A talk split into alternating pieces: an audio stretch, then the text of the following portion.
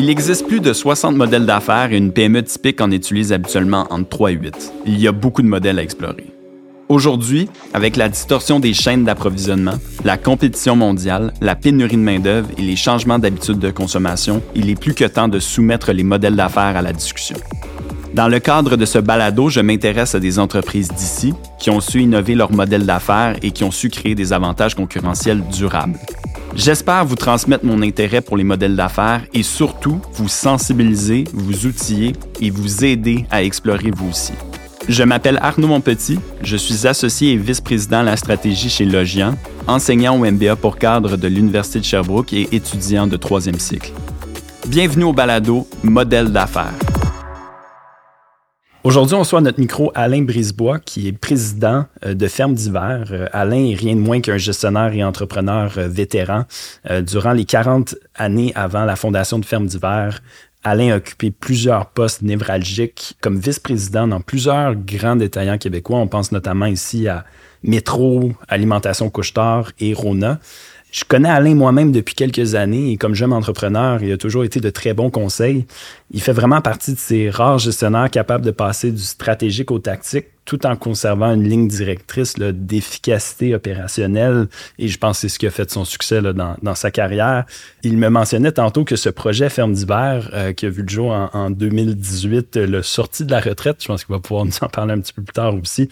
Ferme d'hiver, euh, Alain, on parle d'agriculture urbaine, on parle d'intelligence artificielle, on parle finalement de pouvoir faire pousser des fruits à l'année longue sans être dépendant des conditions climatiques qu'on connaît ici avec l'hiver au Québec. Est-ce que tu peux nous parler un petit peu plus de ce projet-là, Alain? Euh, en fait, Ferme d'hiver est né effectivement d'une vision, euh, une vision d'utiliser l'agriculture traditionnelle. Donc, on, ne réinvente pas comment un fruit ou un légume pousse. On fait juste lui appliquer les conditions parfaites. Et on, on utilise une technologie qui est agro-mécanique à peu près toutes les vertus qu'on peut y donner, puis je vais vous l'expliquer plus en détail, mais ça nous permet effectivement d'envisager de pouvoir produire hors saison. Pourquoi? Ben, parce que hors saison, la problématique est là, pas seulement au Québec, mais dans tous les produits, dans tous les pays nordiques. On a souvent une grande abondance de fruits et légumes durant l'été, parce qu'on a le soleil, on a les conditions pour le faire. Dès qu'arrive la période septembre-octobre, ben, un peu moins de soleil, un peu plus de froid jusqu'au mois de mai et mois de juin. Donc, ça empêche essentiellement de, de faire produire localement des produits. Alors, Ferme d'hiver, sa mission, c'est essentiellement d'aller trouver une solution pour permettre de produire hors saison. Donc, notre objectif n'est pas de compétitionner le maraîcher l'été, mais plutôt de l'accompagner l'hiver. Yves Daou, qui est mon partenaire en affaires, a débuté ça. Il a une formation, lui, euh, d'ingénieur et il vient d'une famille d'agriculteurs. C'était son rêve, lui, avec tout ce qu'il avait fait, de, de marier ces deux mondes-là. Puis je vous préciserai aussi que l'agriculture est probablement la dernière industrie qui rentre dans le monde de la technologie. Mhm.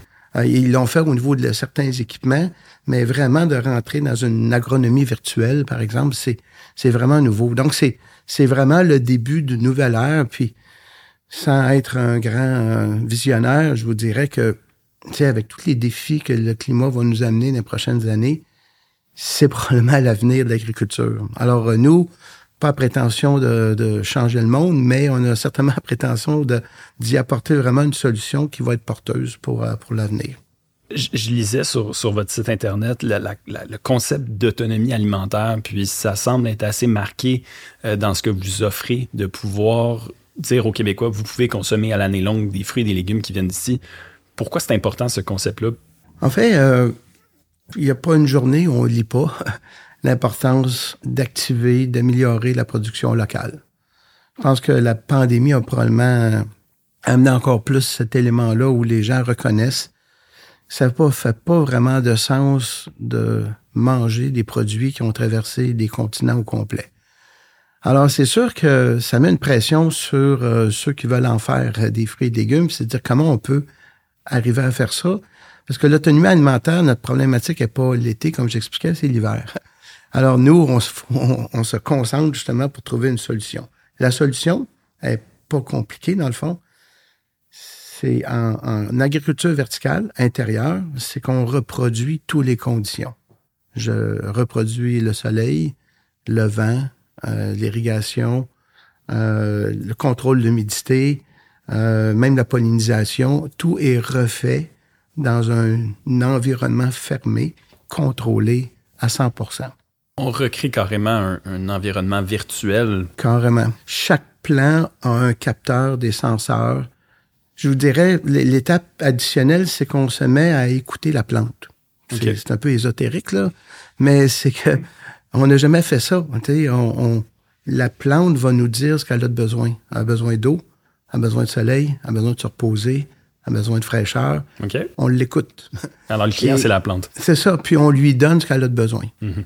Puis mettez ça de façon industrielle, parce que c'est pas juste un plant, mais c'est des centaines de milliers de plants qui vont pousser dans un même endroit. Mhm. Donc, on peut amener cette agriculture-là moderne, mais de façon industrielle. Donc, on entend beaucoup parler d'agriculture urbaine, puis que je trouve extraordinaire, mais tu sais, produire sur un toit, c'est extraordinaire, comme je vous disais, mais c'est pas ça qui change l'aiguille de l'autonomie alimentaire. Ce qui change l'aiguille, c'est d'être capable de produire de façon massive, industrielle, mm-hmm. qui permet à ce moment-là de vraiment apporter une solution à l'immense vague d'importation qu'on a.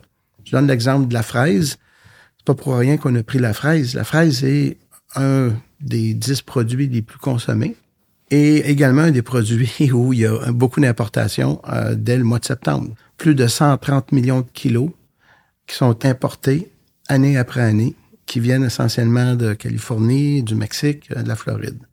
Alors, ce produit-là, vous comprenez qu'il s'en va dans un camion, puis il traverse l'ensemble du continent il se retrouve sur nos tablettes.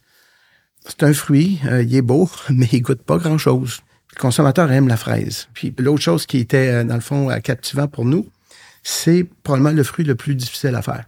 La fraise, c'est 16 heures d'ensoleillement dans une journée. La fraise a besoin de passer une nuit fraîche.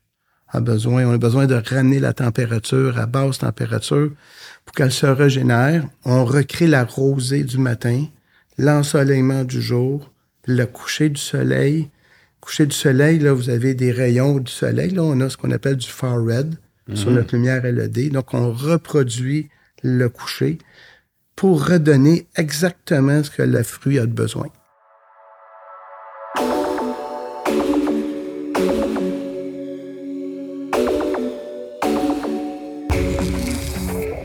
Là, je, me doute qu'il n'y a, pas une personne qui se promène dans vos installations euh, qu'on pourrait dire un plant whisperer. J'imagine qu'il y a beaucoup, beaucoup de technologies liées à ça. Puis là, on, parlait d'algorithmes d'intelligence artificielle sur, euh, sur votre site web. J'imagine que tout ça est automatisé. on n'a pas besoin d'avoir beaucoup de gens sur le terrain pour s'occuper de ça. En fait, quand on parle d'agriculture moderne, un agronome, lorsqu'il marche l'été dans un champ, il va faire une sélection de produits pour aller valider si euh, des insectes, si euh, la, feuille est en bonne condition. Nous, c'est virtuel, c'est des senseurs mm-hmm. qui nous donnent exactement la condition du terreau. Est-ce que j'ai suffisamment d'humidité? Est-ce que la feuille a la bonne densité? Est-ce que les, les arbres florales sont en bon état? J'ai ça de façon systématique à chaque minute pour chacun des plants. Donc, je suis en mesure de valider devant un écran, plutôt que de marcher dans un champ, mhm. où sont mes défauts s'il y en a. Ce qui arrive, c'est que aujourd'hui, un agronome, dans un monde euh, normal de champ ou de serre, sa principale tâche, c'est de combattre le climat.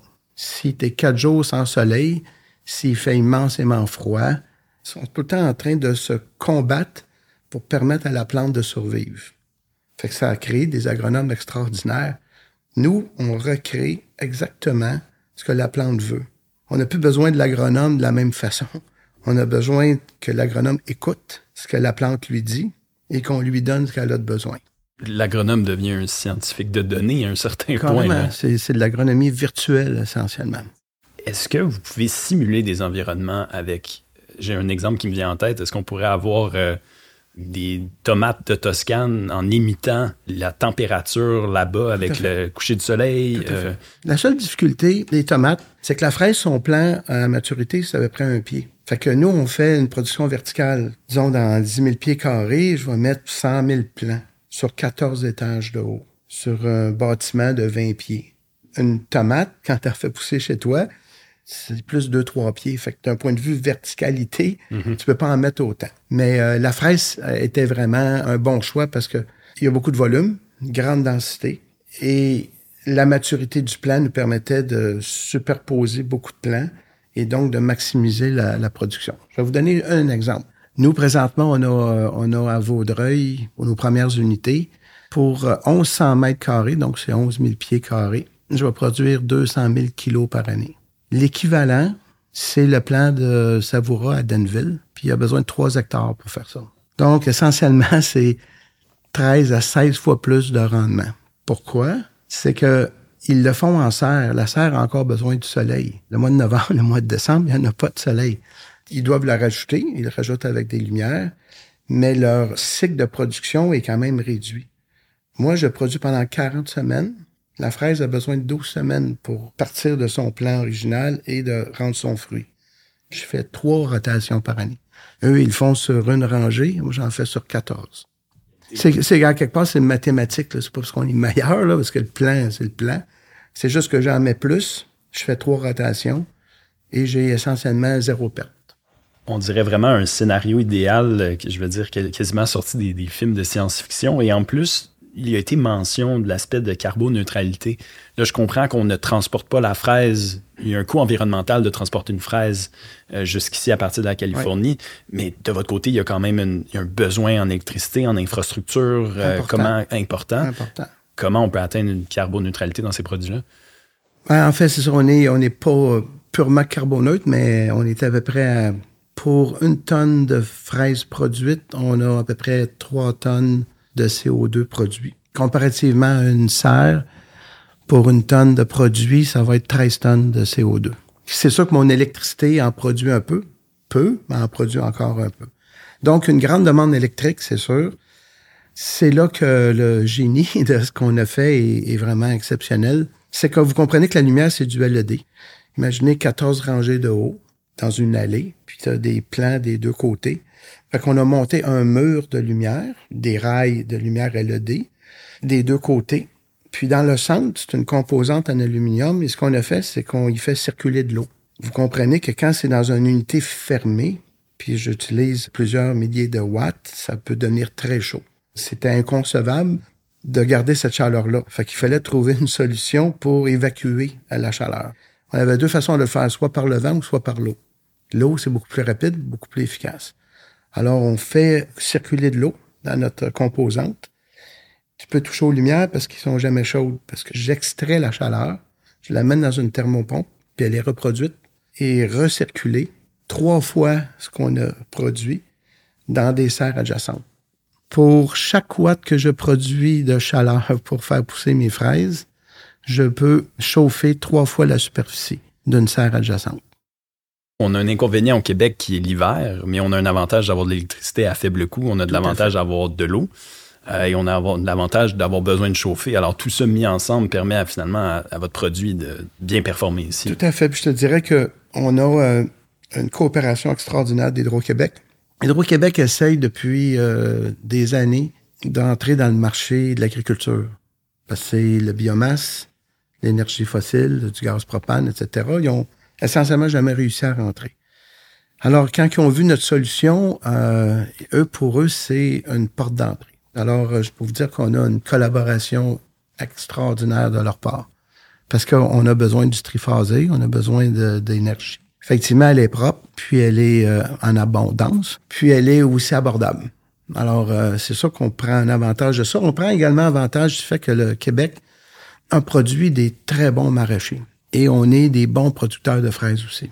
Alors, tout ça mis ensemble, c'est des éléments qui viennent euh, vraiment euh, renchérir l'offre.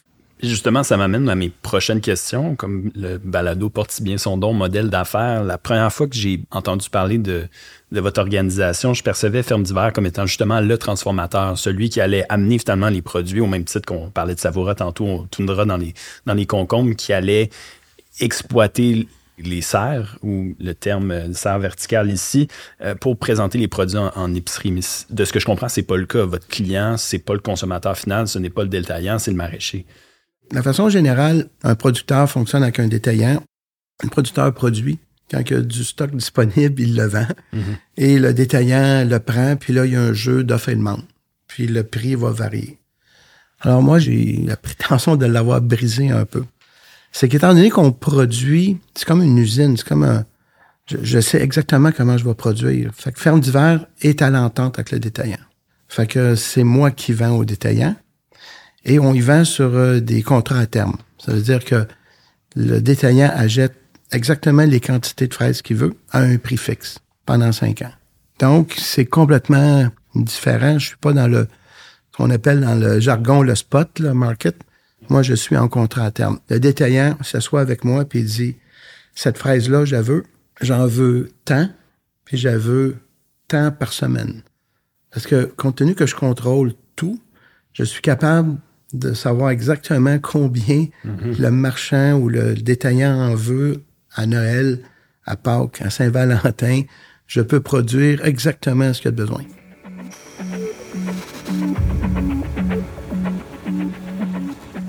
Alors, ce qui fait varier en ce moment le prix d'une commodité de façon générale, puis là, je rentre la fraise, peut-être malgré elle, dans cette section-là, c'est quand même l'environnement externe. Puis là, on contrôle tout l'environnement externe, ce qui nous permet de faire ce que les épiceries n'ont jamais vu avant dans leurs fruits et légumes, c'est-à-dire des contrats à terme. Puis là, vous parlez de 5 ans, là, mais Ouais. je- donc c'est un prix stable, 5 Prix ans. stable à des quantités fixes par semaine. Ça, ça doit être effectivement complètement nouveau Complètement nouveau. pour eux. Là. Complètement nouveau. Dans les médias, je me rappelle il y a quelques années, on, on avait fait, euh, c'était un grand scandale que le, le chou-fleur euh, est passé en une semaine d'un prix de 4 à 8 Puis effectivement, ça a fait jaser beaucoup. Puis on interviewait des professionnels qui parlaient d'offres et de demandes.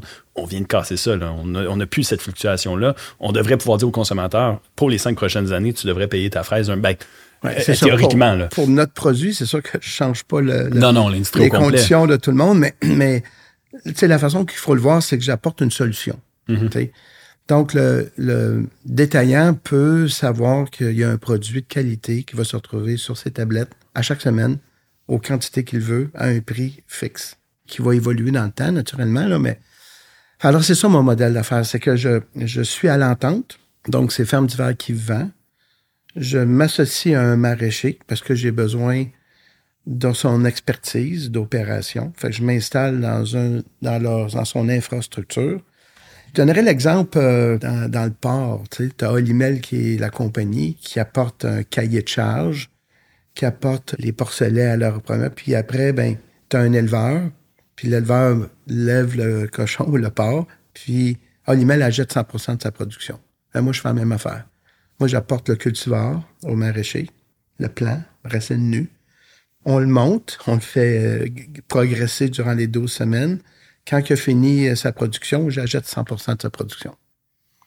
Pourquoi prendre ce modèle-là versus prendre un modèle où vous contrôlez 100% de la chaîne?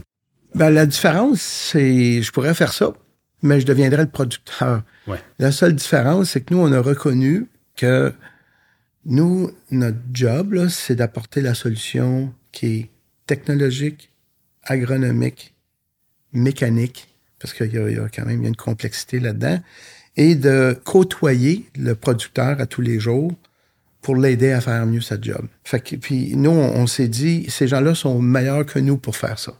Parce que ça fait des générations qui en ont. Puis tu, tu deviens pas agriculteur parce que ça te tente de le faire. Fait qu'on on a eu cette reconnaissance-là. Puis dans notre mission au départ, c'est que notre job n'était pas de compétitionner. C'était de, les aider, dans le fond. Des agrémenter, de l'aider. Dans le fond, ils, font, ils vont produire un fruit qu'ils ils peuvent pas faire euh, l'hiver.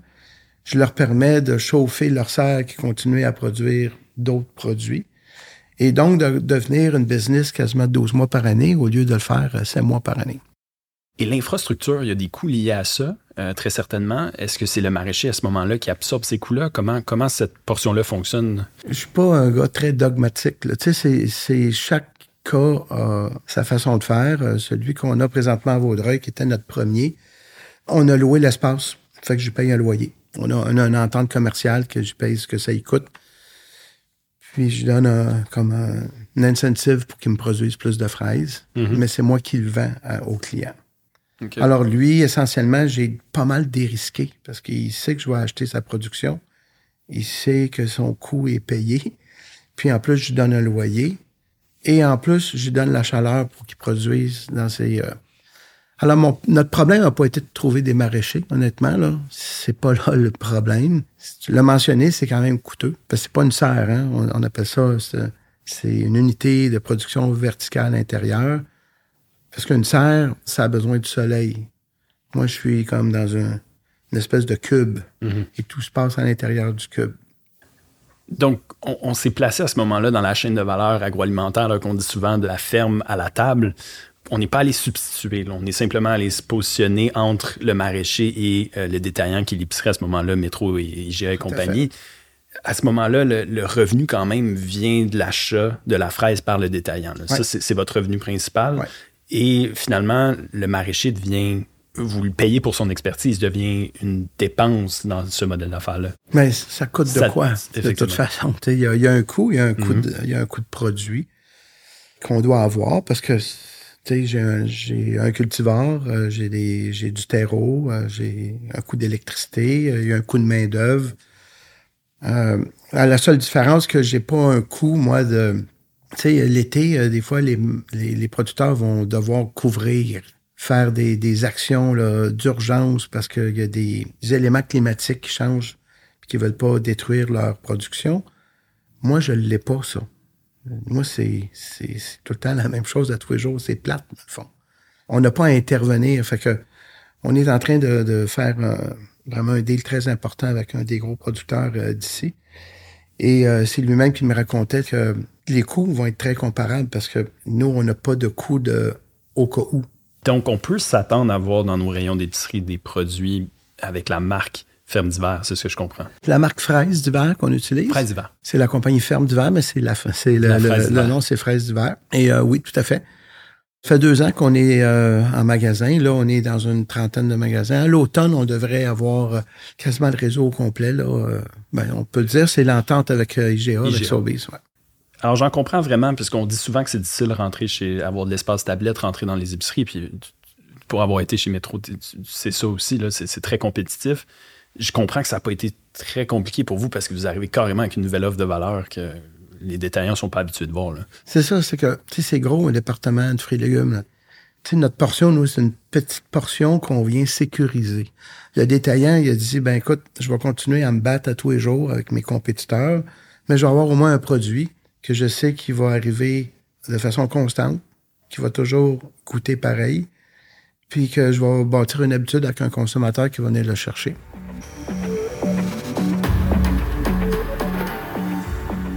Il y a des grands problèmes en ce moment dans les chaînes d'approvisionnement. On parle des microchips, les véhicules et tout ça. J'imagine que étant maintenant dans la haute technologie de l'agriculture, tout ça vous affecte aussi. Est-ce que vous avez de la difficulté à vous approvisionner? Puis est-ce que ça ralentit la mise en place de vos serres verticales? Ah ouais. On y a tout passé. Ouais. Euh, ce qu'on a voulu faire, par contre, euh, tu sais, les lumières que je décrivais tantôt, là, euh, nous, on a produit. C'est vraiment nous qui l'avons conçu. Fait qu'on élimine tous les intermédiaires et tout ce qui me reste à avoir que je viens d'Asie, c'est le PCB puis le chip, puis le transformateur. Le reste, tout est produit ici. Et euh, on fait ça pour tous tout, tout nos composantes. Il y a à peu près une dizaine de brevets euh, qu'on a présentement en place parce qu'on a. Puis là, ça serait, ça prendrait beaucoup plus de temps là. Puis je suis pas la bonne personne pour expliquer parce que c'est plus technique. Mais cette innovation là, c'est beaucoup beaucoup de travail. Puis il y a beaucoup de produits vraiment spécifiques qui ont été conçus par nous, qui ont été brevetés, qui euh, essentiellement peuvent être reproduits, mais on a une petite longueur d'avance. Est-ce que, là, on parlait de, ces brevets-là. Ça, c'est, je pense, génial pour un modèle d'affaires. Ça crée un avantage euh, concurrentiel assez durable. Est-ce que ces brevets-là pourraient être utilisés carrément dans d'autres industries? Est-ce que vous avez déjà commencé à imaginer ça? Non, pas dans d'autres industries, mais euh, dans d'autres productions agricoles. Oui. La lumière comme telle. Tu sais, aujourd'hui, la majorité des serres utilisent la HPS, qui appelle la, lumière au sodium. Puis la LED n'a pas encore percé parce qu'elle est trop chère. Mais nous, on a réussi à trouver une façon de, en le déconstruisant, de l'amener vraiment plus euh, compétitive. Alors, peut-être, mais aujourd'hui, il faut comprendre là, que moi, j'ai appris ça dans ma longue carrière. C'est si tu veux réussir, il ne faut pas que tu partes 36 000 à faire la même chose. Là, on a vraiment un beau plan. J'ai, on a beaucoup de millions de kilos à produire, fait qu'on se concentre vraiment là-dessus. De remplir le marché, la demande qui est là. Puis on aura bien, euh, on aura bien le temps de faire d'autres choses après. Mais là, euh, les deux, trois prochaines années, le carnet de commandes est pas mal plein. Tu disais que ton carnet de commandes était plein pour les trois prochaines années, là, ou de ce que j'ai compris. Ça aussi, ça semble être un. Est-ce qu'on est capable d'augmenter la capacité de production de vos infrastructures? Oui, en fait, le, le défi au début, c'est pas euh, technique. C'est même pas de trouver le maraîcher. C'est pas de trouver euh, le client. C'est de trouver l'argent. c'est là le problème. Écoute, on, ça s'en vient bien, là, mais les premières fermes, c'est difficile. On est un start-up. L'argent au Québec pour euh, des, de l'innovation, de la pure innovation, euh, même si tout le monde l'applaudit, on, est, on a, par exemple, on a un support extraordinaire d'Investissement Québec, on est un partenaire de première heure, mais lever des projets qui coûtent 40, 50, 60 millions, c'est un peu plus compliqué. Donc, euh, dès que on réussit à, atteindre une certaine maturité et qu'on a prouvé le concept, ces argents-là vont devenir plus disponibles, vont nous permettre d'accélérer le déploiement. Mais c'est pas. Euh, le problème n'est pas technique. sais, on a prouvé que c'est une solution qui peut être. Euh, je ne vais pas utiliser ce mot-là parce que c'est en anglais, là, scalable, ça serait quoi en? Ben, mise à l'échelle, peut-être? Là, mise à l'échelle, scalable. On dit souvent scalable, scalable. Euh, potentiel de croissance. Ouais. Ben, c'est ça. Donc, nous, c'est notre ambition. C'est vraiment de, de d'être sur l'accélérateur pour déployer. Donc, on va atteindre à un certain point une masse critique. Prototype ne sera plus un prototype, puis on va être prêt à ouvrir la machine. On est essentiellement rendu là.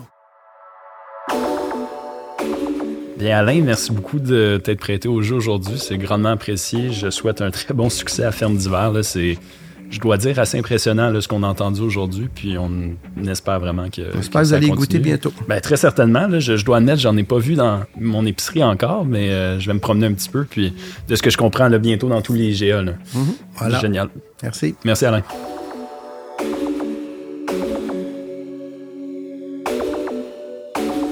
Nous avons parlé de trois modèles d'affaires fournisseur de solutions, loyauté consommateur et disponibilité garantie.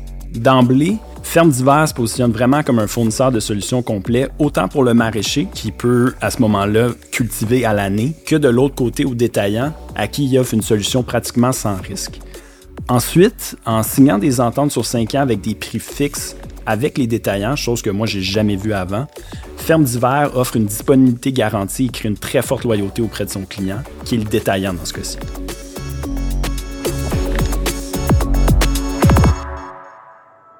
contenubalado.com